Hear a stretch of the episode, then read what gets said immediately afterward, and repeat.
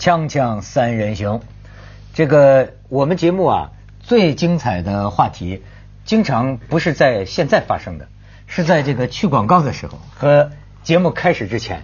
对啊，有些时候啊，我跟你说，正打正着啊，还没什么劲。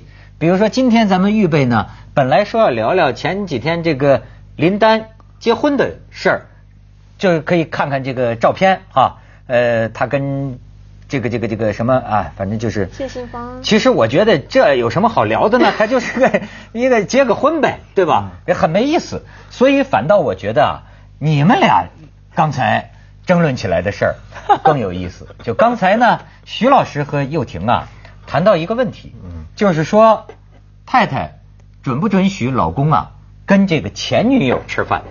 幼婷，我没想到你是这么样的机灵 啊！不行啊，我的就是我的男朋友，我觉得啦，他可以去认识新的美眉，他可以去泡吧，他可以呃跟新的女生吃饭，但是他不可以跟前女友。李瑶说过前妻是魔鬼，前女友也是。前妻说是世界上最可怕的对呀、马老师马家辉博士不是也说吗？前妻都会写来写书骂你耶，所以那是因为他没有前妻 都会这个会报复，所以因为你他你会想象他跟那个前女友过去是这么这么亲密的相处，然后我是新的，然后你就想象他那光那个精神上的重叠，就你就哦，我开始，徐老师，我跟你想的是一样的，就是后来我觉得啊，他们台湾女性啊，有可能有这种想法，挺计较，因为他们计较。父权社会下不是因为啊，我们我们就是我的经验呢，这个前女友啊是没有问题的。一个呢，前没有杀伤力的前女友啊，就好像就是真的像一家人一样，对，就我说混得好的，这就对了，家人，家人这两个字就是 key word。他就希望你好，真的，他说不定他都已经家人，又我都嫁人了还不是你的家人，你前女友就是你家人了。呃，但是你有 sex，他没有 sex，这很重要。哎对我来说，有没有 sex 还好，这个精神上得先是这么亲密到像家人才行。你看，子东老师 劝劝他，子东老师老是背着赶快，你用男人的观点跟说服我，说服我。因为子东老师最爱跟前女友吃饭，所以他必须跟你说说。你跟不是，我想说，以我的男的男人的角度的经验我觉得男女呢，他是他一旦一旦有朋友关系呢，他一开始呢，他总是朝一个假定的方向发展。这个假定，我们通常就说的结婚或者在一起。对。但是到了某一个时候，男女关系是不进则退的。一旦在某一个时候，他们发现不可能走下去了，嗯那么这个时候关系就会有女的会先发泄，男的他他停留在这个过程当中还很开心，对但是女的就发现 it goes nowhere，、嗯。对不对？她觉得这个像河流一样逆流嘛，我这不上了，我就在往后走，所以女的会比较早的就就发现说，到底我们会怎么样？好，这个时候就过去了。如果这个男的时候没有勇气跟他一起往前走，就过去了，就变成了前女友、前男友了。这个一旦过去了以后，这个就过去就不可能了，这个啊，我我就觉得，就说呃，一个是什么呢？余下来都是友情。好过到最后不好了以后啊，再回头那个啊男生那个味儿变了，不会男生不吃回头草。爱情变质了，就是说很难，呃，不是没有例外啊，对对对就有有破镜又重圆的啊，那那是另外的故事。但是一般大部分来说啊，真的他们很难再有什么苟且之事。但是我想说的是，你的朋友这么多，对不对？你为什么一定要跟前女友变朋友呢？少他一个，对你的人生有很大的影响吗？你看他还是不准他就是不 准就我想知道，就是为什么，对不对？为什么你会跟前女友保持关系？因为她懂你，因为你们很亲密过，你讲很多事情，她马上就懂。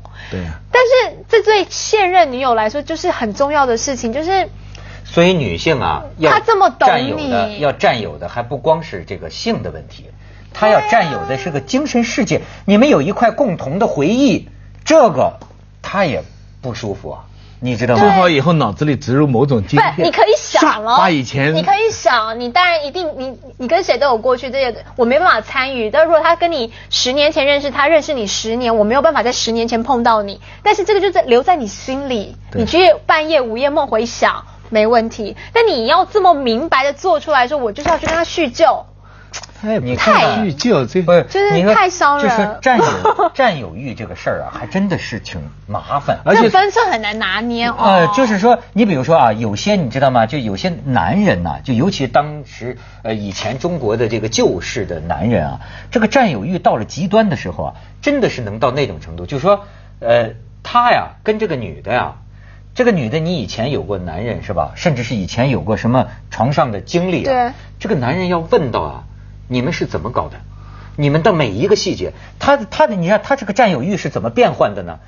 我不能阻止你以前这个事情了，我要占有你全部的回忆，你明白吗？我不能容许你有一个事情是你跟别的男人干的，我竟然没有占有。你看这占有欲达到极端呢，都能到这么一种所以神经质的这种程度。所以我们相反问，所以你们也可以接受你的老婆或是女朋友跟前男友出去吃饭，没问题吗？当然了。你你 徐老师一直就是这么做的你 你眼珠转了一下，你不行吗？我行啊，也行。对，不是，就是说我呀，哎，眼不见为净吧，就是。可他跟你讲了，就说哎，文涛，我们今我今天要跟我前男友吃个饭。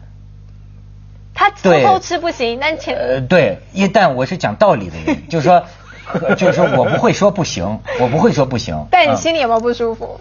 我可能会有一点儿，对，这就是我说，就是这个感觉。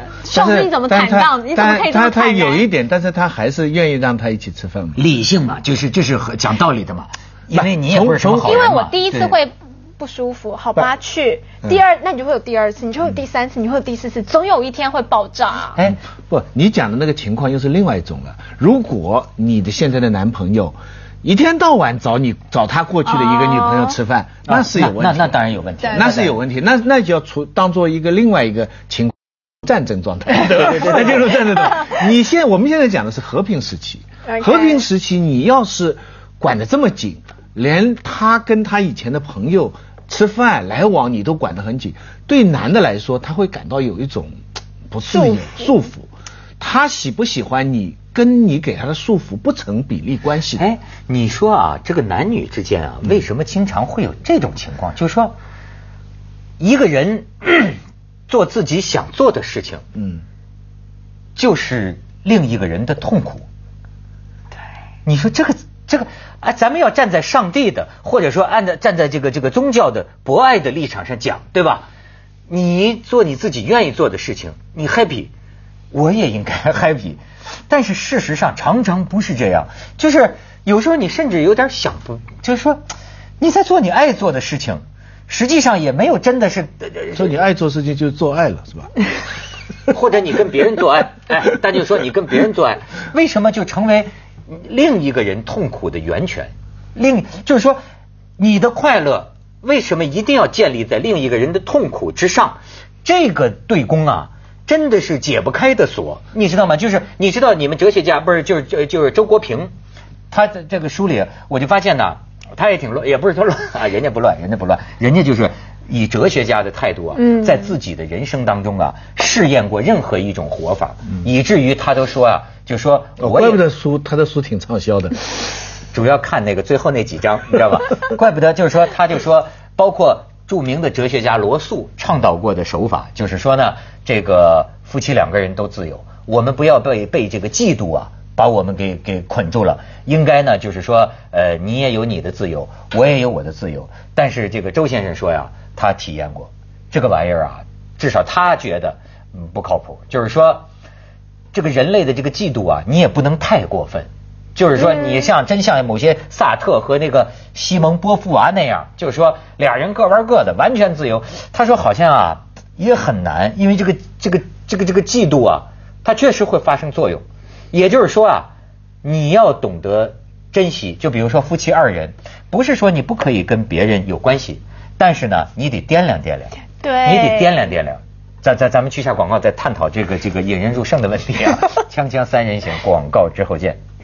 又听那御夫术，再来说一下。怎么 manage？我也没遇，我也没遇好怎么多，manage？就只会嘴上御夫。我跟你说，这对你征婚是有有妨碍的，你知道吗？那你还要我讲？没有讲讲吧，讲讲我跟你。讲，就是上枪枪越来越难征婚。为什么为什么因为就很不自觉吧。我听说，哎，我跟你讲，你这样咱还讲上锵锵的这个人呢、还真的是，这个《锵锵三人行》啊是个神奇的节目，正如中国是个神奇的国度。我跟你说，我们的潘杰对吧？是谁啊？著名学者甘阳的太太。嗯上了锵锵之后，她当上了香港环保局的副局长副局长，年薪呃月薪三十万。二十万，二二十万，月薪 二十万，你知道吗？然后我们的孟广美没上锵锵的时候，爱情路是那样的坎坷，上了锵锵之后也坎坷，也坎坷。不过 finally，，但是是富饶的坎坷。现在是吗广美成为很多女性的这个叫什么励志榜样啊！嗯，对呀你看他的曲折过程，使得他们百折不挠，而且他的年龄使得他们信心倍增。哎有很多人走这条路啊，年龄是有很大的压力项，对不对？嗯干得好不如嫁得好，但是我已经三十几了，我怎么办呢？广美现在给他们一个励志的榜样，所以他们呢，只看其表，不知其里。里就是全靠你。理就是广美啊，自从做了《锵锵三人行》节目之后啊，我们私下里谈了很多，你知道吗？他比他当年的这个世界观呐、价值观呐大变，真的对，感化了他不少广美嫁了之后，这这嫁的这么好，对吗？嫁了之后，曾经深有感触的跟我说：“文涛啊，我发现呐、当年你跟我说的都是对的。”哎呀，你知道吗？你就我跟你说，还就是反正上锵锵的这个女的都不一样了。嗯，但你觉得男人是不是需要被管理一下？他是不是应该要在默默当中设设一些规矩规则，让他在这个框架，让他自以为在一个自由的国度，但他其实怎么跑跑跑跑不出这个如来所以他的意思就是说呢，所以他的御夫术很多，计策很多，，所以他的意思就是说呢，我得让你这个男的知道，对啊，我我我我我不让你去跟前女友就你应该让他不舒，让他知道你起码知道你不舒服。我可能不限制不了你的真正的行为，就像其实我们现在也理解了，就是说管管住的人也管不住心，所以呢你可以去，但是你在去之前，你是不是要先想一下说，哎呀，朱若婷可能会不开心，我女朋友可能就很多麻烦事。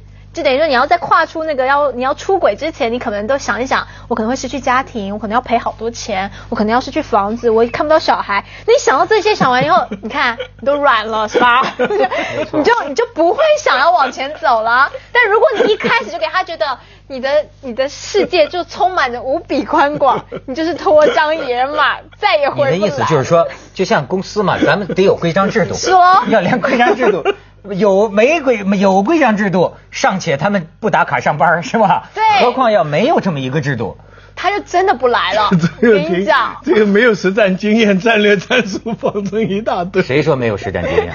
多年实战，御御夫术，他他没有没结婚嘛成？他遇过男朋友啊，但我没有预成过。都跑了，都跑了，都过。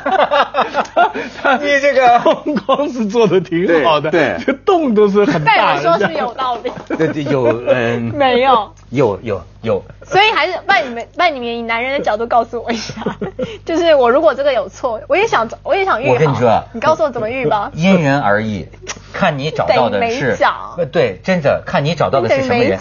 对于有的男人来说啊，你让他这个彻底的自在之后啊，这个鸟啊，它飞出去啊，它还会飞回来。但是对于有的，就是说对于这种男人来说啊，你不要老给他找别扭。嗯，你知道吧？你你这种你说啊，我给你要立立法三章或者什么，你这种所有这些别扭的时候啊，会让他感觉到一种很烦。是但是也有一种男人，真的相当甚至相当一部分的男人，就像你说的，鞭策。鞭策你先给他立个规矩，或者说啊，其实女人呀、不不要忍气吞声，就有的时候啊要勤于反应，你知道吗？就要要就跟言论自由一样，我我这是被侵权了，及时就要表达，及时就要表达。综合你的说法，嗯就是说你得看男人是什么。如果他是一条虫的话，你就给他前面拦住，因为否则他他到处乱爬，不知道爬到哪里去，哎哎哎他找不到回哎哎哎来。如果他是马的话，那你就有一片草原，你你给他限的太框框的话，这个马整天它啊叫。很很麻烦嗯。如果它是鸟的话，你再怎么限也没用，你给它限个笼子变动物园了，但是它该回来还是会回来。是啦，所以这不就学习这个分寸嘛，就是怎么去把握。而先到动物园里去实习一番，观察一番。对要是对呃最好就是养个河马，你在沼泽不动泡在那里不动，而且它力气又大，对不对？不是，而且啊，她有时候这个她是台湾女性啊，她忌讳这个前妻、前女朋友啊，有你们的这个父权文化的痕迹。内地没有吗？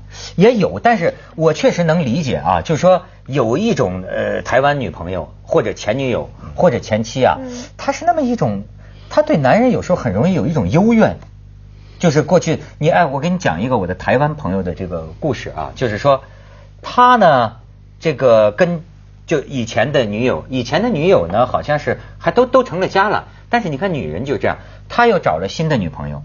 那么他后来就是挣的钱更多了，就是住的房子更好了，事业或者更大，也就是那么那他的前的女朋友啊，又来了，又来了之后呢，甚至又来是什么意思？就又跟他和好了？没没没有，就是又又又又来往了，又来又来往，又来往，这就又到他的城市，甚至于你看这个关系就好到什么呢？前女友啊，他邀请他呀，还是住在他的家，还是住在他家。那他现女友这个哎，胸襟真宽阔。没错，谁还是住在他，但是你都不知道在这讲啊，就是后来他他都不知道，晚上大家在客厅里这么聊天嘛，聊的差不多了，那么就说哦，我要跟我的现女友就去睡了嘛。这个前女友安排的客房嘛，前女友就是说在客厅里再坐一会儿，那么就是啊，他们俩先去睡了。到后来，他跟他这个前女友吃饭的时候，这个前女友就跟他讲啊，就是你知道，就他跟现女友那个主卧室这个门一关，他这个前女友啊嚎啕大哭，当然是哽咽，就不能让他听见。嗯为什么？为什么？你说这个这个前女友，她会有一种很奇怪的这个想法，就是说，这本来应该是我的，对吧？本来应该是我和你。住在这样的一个房子里，本来应该是我和你现在进到那间主卧室，现在该睡了。嗯，你知道那样的一种，所以我有时候不是不相信人，就是我不是不相信文涛，不是不相信子东老师，我是不相信人性。你知道，就是这东西不能被考验。你不可以给他个机会，不停反复的去考验他。可能第一次他很好，第二次也很好，但三四次的考验，就像这个女孩子，她可能刚开始也不要你回来，她也不见得要你回来。可是看你每天这样进去，她可能如果现在又更不幸福的话，嗯，她就觉得我就不要，就是我也要跟你有有试试看有没有再有机会。当然这是，所以他他已经不是，就是广告之后再破坏啊！锵锵三人行，广告之后见。哦，徐老师破坏一下。那个不是那个，伍迪·艾伦最近拍了三部欧洲城市的电影，对对对，巴黎、罗马、罗马、巴塞隆纳。呃，回过头来看，还是巴塞隆纳拍的最好。哦。你刚才讲的那个场景啊，在那个电影里就出现过。哦。就这一对男女嘛，他们老是吵，最后呢，有了一个第三者女的进来以后，三个人关系反而好了。最后那个第三个进来那个女的受不了了，她走了，这一男一女又吵开了。那个电影里面讨论了各种男女关系的多种可能性，比方说有有要快结婚了，爱爱上了一个男的，一夜情背叛，但是又最后又回去了，最后这个没没成功。但是那个沃迪亚伦这知识分子电影，最后他那个讨论的结论呢，就是没结论。因此我看到了一个报纸的报道，这个是相关的。根据《经济学人》的报道说，在一九五零年的时候，全世界只有百分之四的人是单一个人住的，百分之二十二的人单身。这个数字到了现在呢，差不多要到一半了。他讲了一个数字，而且最有意思的是，婚姻的比例是跟国家经济的发展成反比的。对，越发达的国家不结婚的人越多。嗯，这个在西欧呢到百分之三十五，在北美呢是百分之三十。增加的最快的是东欧。你们知道东欧过去这些年，它从百分之十几增加到百分之三十。然后，只世界上只有一个例子是相反，就是中国。中国的这个林丹的例子可以做一个很好的注解。中国的经济高速发展，结婚率也高速上升。当然，离婚率我们先不去讲它。中国的结婚率过去是百分之十几，现在还是百分之十几，就是单身率。但是单身率，小三率有统计吗？小三率他就不在了。啊，他他就这个是个非常有意思的现象，就。这里很多人讲的，当然他讲的单身是指啊，有的是就是有情人，是。啊，有的就是当然。呃呃就是同居。但是不结婚，有的就是单独一个人生活。因为你们刚才讲的圈马圈呐、这 个在一个客厅里啊，这么勾心斗这真的个这个太复杂，又挺所以百分之将近四十的人，这个我觉得真是，就是说你都有点凹了，你现在还预复数呢，还圈来圈去呢。我跟你说，最近我准备写一篇论文，就是说啊，这个 网络时代啊，对人际男女之间奸情关系的影响。你知道啊，就是说，我给你举个例子，对吧？就好比有一天呢，有个女孩儿，哎，给我发一个什么呢？这个这个这个发了个信息啊，发个信息说，我梦见你了啊，好，呃，就现在不都玩这个微信吗？呃，我说啊，咱们再加加一个这个微信，哎，但是呢，我微信的名字啊，不是我本人的名字，就你不知道我是谁。嗯然后呢，我就把这个微信发过去了。然后呢，他就要问我嘛，说你是谁？我说我是你说呀，梦你梦见的人昨天梦见的人。他不知道是谁，你知道吗？你他不知道是谁，我说那就正好了啊，咱们俩呀就洗洗睡吧，这不必知道是谁了。我跟你说，我说这意思什么意思？就现在你注意到他们玩你们玩这个微信、微博种种的东西，男女之间是种什么关系啊？网状关系。我我，我跟你说，我跟谁这个都可以说起来呀、就是让传统让古让古典派寒心呐、嗯你以为这女孩或者这男孩光跟你一人聊呢？他同时在跟四四不恨不得四五个人在在聊啊不。是说有一个演员很感动的送了一个一块石头嘛，结果人家查出来好多其他的人都有这块石头，是是是是。结果 后面人说你是一批定的，但是这这不是不见得是坏现象，你看就是时代已经网状恋情。时代接着下来为您播出西安楼冠文明启示录。嗯他也是这样，你也是这样。哎，回到我们刚才讲的。